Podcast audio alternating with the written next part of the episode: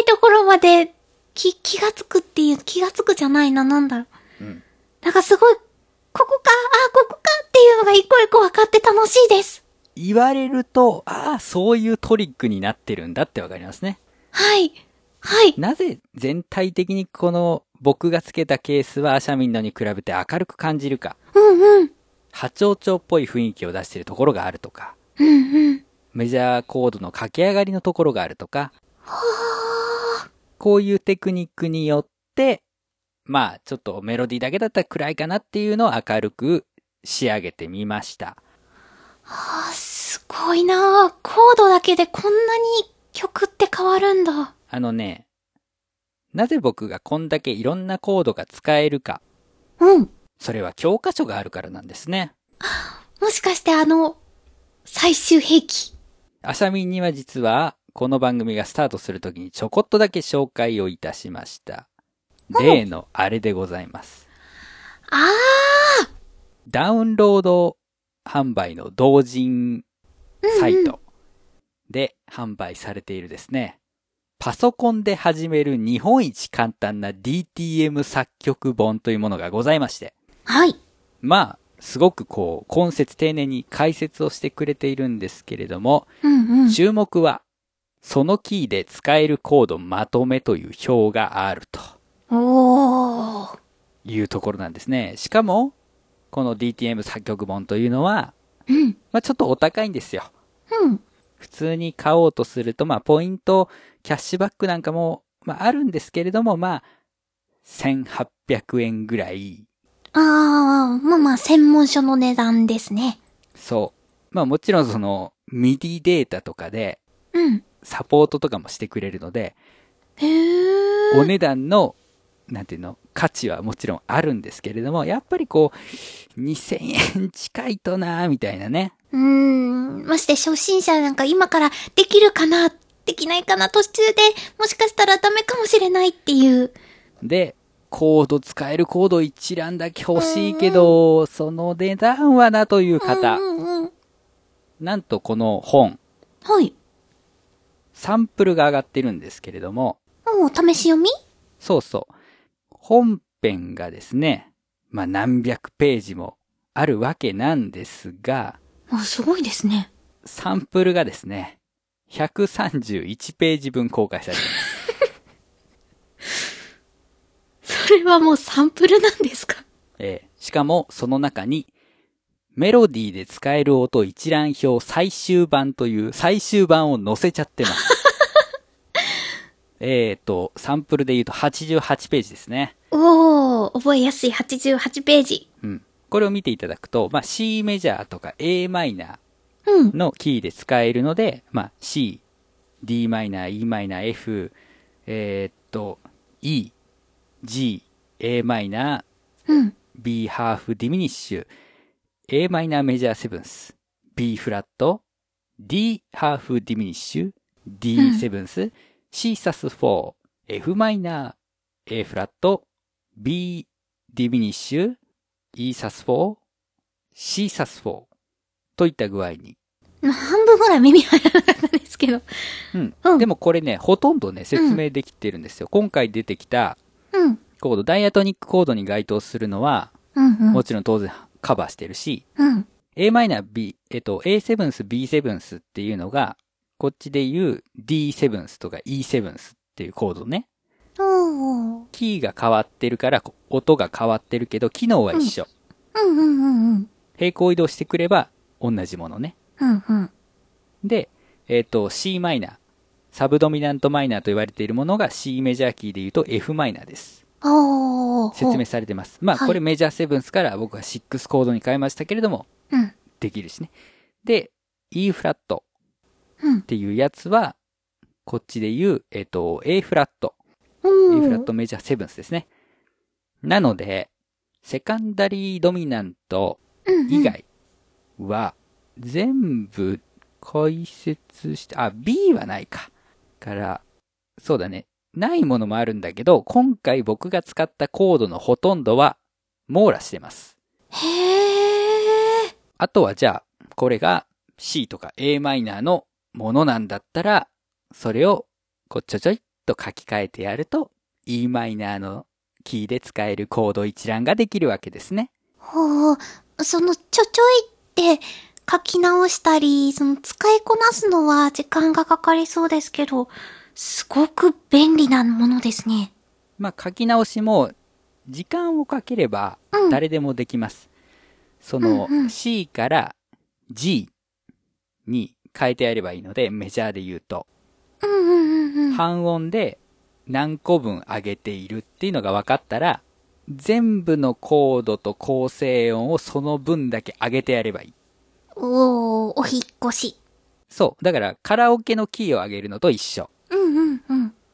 それをやっていけば全部できるので、おー。今回僕が使ったコードは全部それ、あー全部じゃないけど、ほとんど対応できる。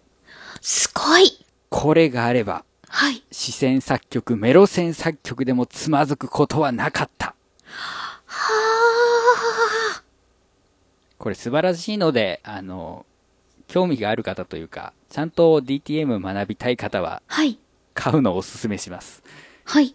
本当に、あの、日本一優しいうんうん。ので、あの、音色の加え方とかも入ってるし、うん。ドラムという楽器とか、ベースという楽器の解説も入ってるし、おー。そのメロディーで使えるだから、メロディーに対してコードを当てていくパターンもあるし、逆にそのコードに対してどんなメロディーで音が使えるかみたいなことも書いてあるし、すごいですね。音楽理論もちゃんとそのトニック、サブドミナント、ドミナントっていうのもちゃんと解説してくれてるし、うんうん。あの、記憶チェック用の小テストまで用意してくれてるし、なんと素晴らしい参考書。懐に余裕がある方はぜひとも買っていただきたいし、ちうんょっと厳しいという方も、ひとまずサンプルは見てみてはいかがでしょうか。はい。すいません、メガネ D 先生。はい。これ紹介しちゃったら、曲がらのち聞いてくれる人減っちゃうんじゃん。さもありな。初めての曲作り。ま、ま、ま、まがらじ。まがらじエンディングです。はーい。ハッシュタグにメッセージをいただいております。おー。 DY さんです。ありがとうございあま、す。ありがとうございます。アシャミン宛てのメッセージなんですけれども、私アシャミンアシャミン、うん。リスドショコラもうん。 A メロとサビで転調してたりするんだぜ。えマガラジ第11回を聞いて。A メロは g マイナー、サビは G メジャーで始まっております。へとーいただきました。ありがとうございまあ、ありがとうございます。ああ、言われてみれば、確かに始まりはちょっとダークな感じだけど、でも、サビの部分は明るい感じがします。す。そっええええ、か、転調してたんだ。そうね。で、この g マイナーと G メジャーっていうのはちょうど本編でも出てきてたけど、うん、比較的こう近しい。うんうんうん、あの、家がお隣っていうわけじゃないんですけど、うん。まあ、桃園のおー、人ということで、よくこの転調というのは起こります。へー、主な音が一緒の調ということで、うん。同主調と呼ばれます。同主張。 G マイナー、G メジャーね。うん。え、じゃあ C と、えっ、と C メジャーと C マイナーもうん。同市長。神そう、同市長。で、補足すると、うん。同主調ということは、ドミナントのコードが一緒です。んん C メジャーに対してのドミナントは G7 ですね。うんうんうんうん。 C マイナーに対しても G7 なんですね。おー。なので、この転調に関して言うと、よくあるパターンとしては、その G7 という共通のコードを使ってうん。転調する。ほー。店長の、その間に入る小説のコードが、うんう。うんんまあ、そうだね。その A メロで最後、そのドミナントのもの、まあ G キー、G マイナーだったら D か。うんうん。 D で終わって、さあ次 G マイナーに行くぞっていうところで G メジャーが来る。へー。みたいなね。っていう同主調の転調は非常に多いです。そうなんだ。まあ僕はあの、ちゃんとリストショコラをうん。耳コピしたわけじゃないので、そういうコード進行で転調しているかどうかはわかりません。うん、うん、うん、うん。が、まあ、このパターンは非常に多いです。覚えとこうん。お向かいさん、お隣さん、そして同主張う。うん、うん、うん。は転調のパターンというのが一応あります。なんで、まあ、アシャミンはちょっとあの、まあ、楽譜とかね、うん。見る機会があったり、あとね、あの、コード譜って結構無料で見れたりするのよ。おー。ネットで検索すると、なんとかコードとかやるとうん。出てくるのね。その時に、あれこれもしかして転調してんじゃないみたいなやつをこうちょっとチェックしておいて、うん、うん。その上で曲を聴くと、うん。あ、だからここ雰囲気変わってんだ、みたいなことが味わうことができます。はー。なんで、まあ特にアシャミンって実はメロディー先行で作ると、はい。部分転調とかが非常に多い方なので、へえ。まあそのあたりでね、あの、フレキシブルに対応していかなきゃなと。はい。いう意味で言うと、さっきのあの、そのキーで使えるコード一覧みたいなのは役に立つと思います。うん、うん。多少こうメロディーに使われている音がキーから外れても対応できるので、うん、うん、うん。まあ、そういう意味でこうなんか、ダイアトニックコードにこだわるとかじゃなくて、うんそのキーで使われるコード、よくあるパターンを覚えておこうぜというか、そういうメモを用意しておこうぜの方が多分合ってると思いますね。はい。まあそんなわけでございます。まあ店長も多分どっかでまとめてやると思います。はい。はい、メッセージありがとうございました。ありがとうございました。そういえば先生、はい。今回、その、転調とか、えっ、と、コード進行で、いろいろ、先生が変えてくれたじゃないですか。うん。これよくね、あの、普通の CD とか買った時に、作詞、作曲、編曲ってあるじゃないですか。うん、そうだね。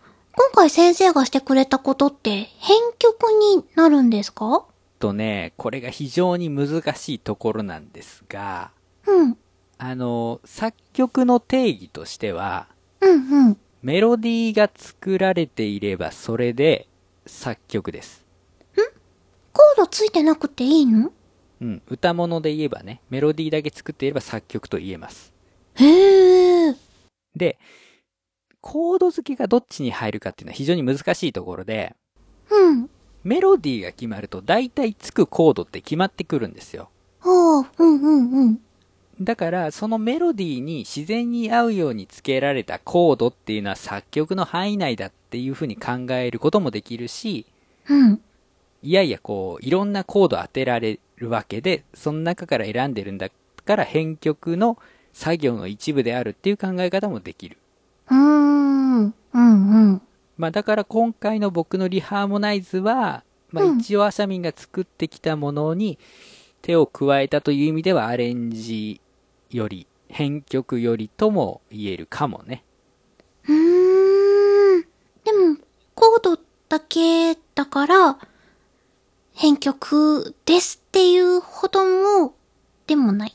うん。そうだね。現段階では編曲ではないね。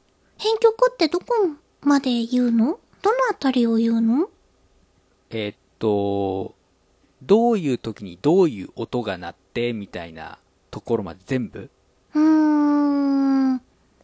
バンド構成するようなものああ、まあ、簡単に言うと曲が世の中に出るまでってさ、うん。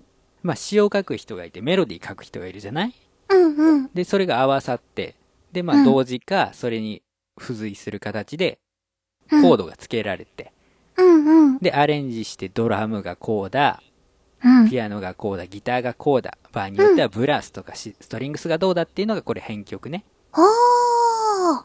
で、編曲っていうのはあくまで、その、なんていうか、楽譜的に作った人うがん編曲者。だからトラックは作らなくても編曲は名乗れます。え、待って待って、小説とトラックってあー違うのえっと、あ小説っていうか、その楽譜ね。うん。楽譜情報っていうのは、例えばピアノでこういう音を鳴らしてくださいっていうのを五線譜に書くわけよ。うんうん。これ編曲作業じゃない。うん、編で、曲。実際にピアノを弾くであるとか、うん。ピアノの音源を使ってパソコンで打ち込むとかは、うん。本来は編曲者の作業ではないよね。はプレあ。イヤーだとか、そうんの、打ち込み専門の人の仕事なんだけど、うんうん。まあ、最近はそこも編曲者がやるようになっている部分はある。へえ。だからそのアレンジの楽譜的なものを編曲者が作り、うん。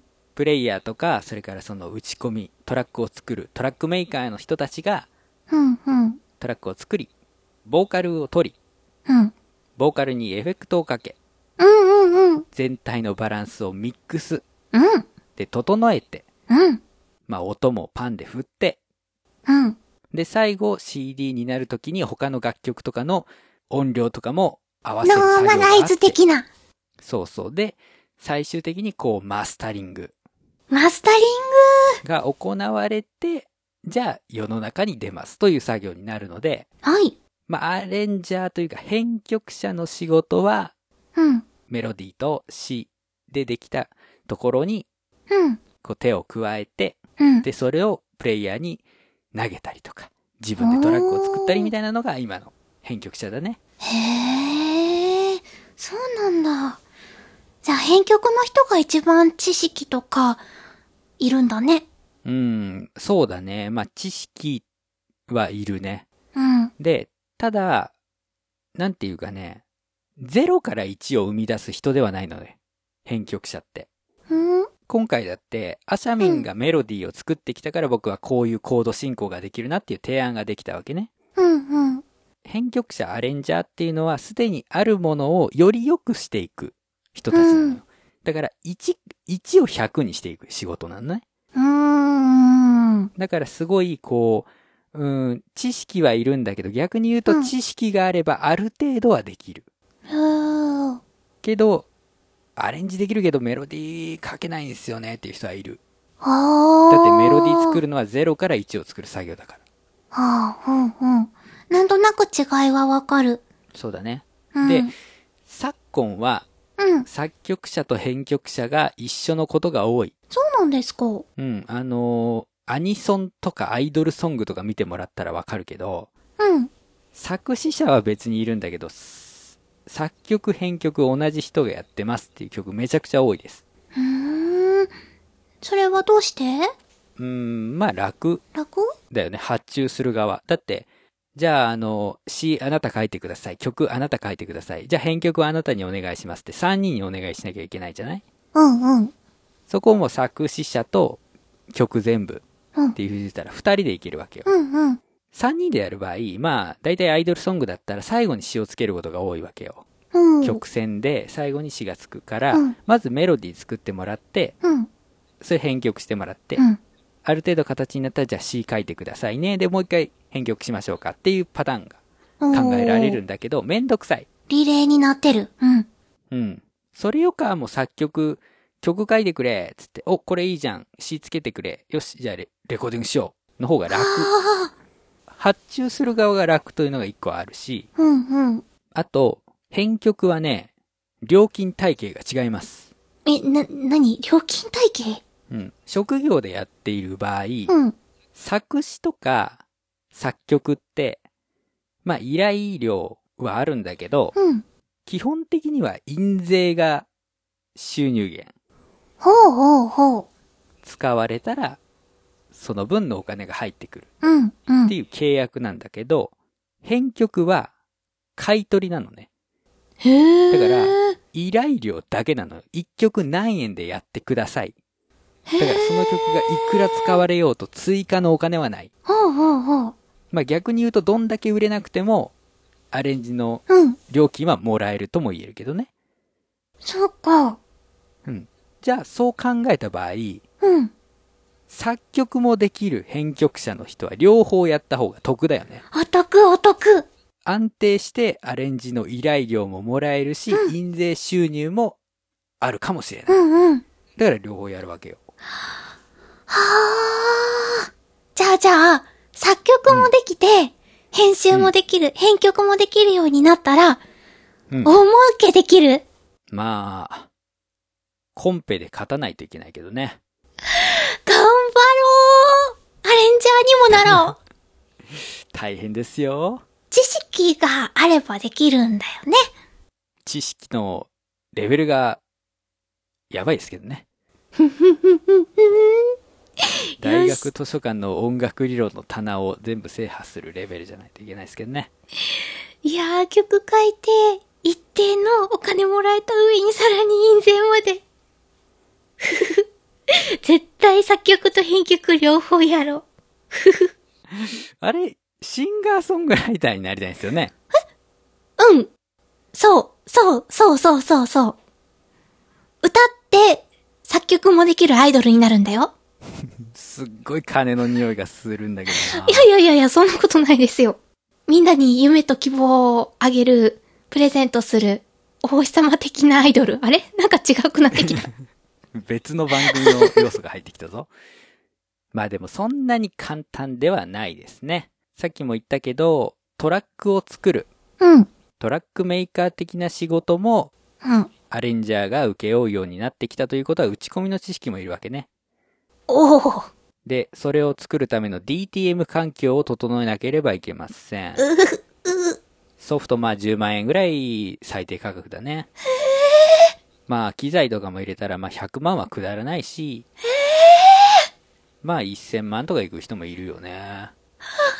しかもメロディー作りっていうのは本当にセンスだから、AKB なんかはメロディー専門の本当の作曲家の人がいて、その人たちとも戦っていかなければいけないわけですね。って考えると自分で曲書いて自分で詞をつけて自分で歌ってというシンガーソングライターの方がまだ金になる可能性は秘めている音楽の世界って、ま食うてはいけないよね厳しいねまあアシャミンだったらおまけ商法やればいいんじゃないですかおまけおまけおまけって CD にうん。プロマイドつけ たり、握手券つけたりうん、まあ、アイドルだからね。 アイドルだからでも多分そ、 DVD 特典全然特定にならないと思うよ。まあそういうのをやればまあビジネスにはできるかもしれないけどいや、曲で勝負するもの。まあ、あの、前回1年と かね、言ってましたけども、まあ、それだと数年かかるし、うん。ある程度経ったところでガチの人に習いに行ってくださいと。とりあえず一年で、なんとか作詞作曲できるようになって、来年の音亀フェスに出たいって春さんにも言っちゃったから。うお、言った、うん、この間のお星様で言っちゃったから、おお絶あ対ー頑張るしかない来年はね。出るしかないよ。出させてもらえるぐらいに、なんとうかん。できるようにならなくっちゃ。そうやね。うん。やーべえ、椅子取りゲームにアシャミンが入ってくるのか。そうだよ。下克上だよ。頑張ります。まだまだ教えてください。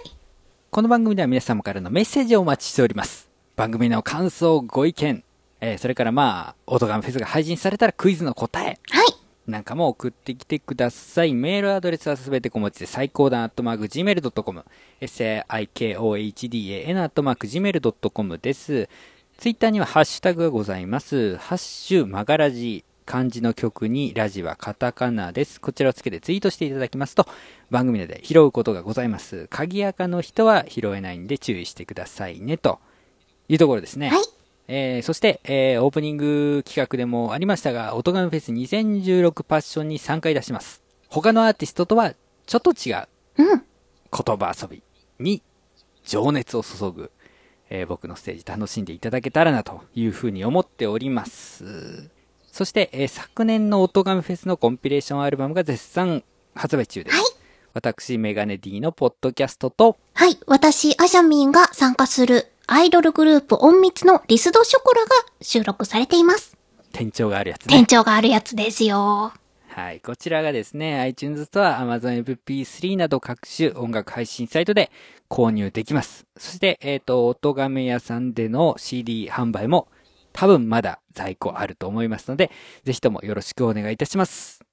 さて、えー、マガラジ今回はこの辺りで終了したいと思います。お相手はメガネ D と、アシャミンでした。バイそれでは皆さんまた来週バイバイバイ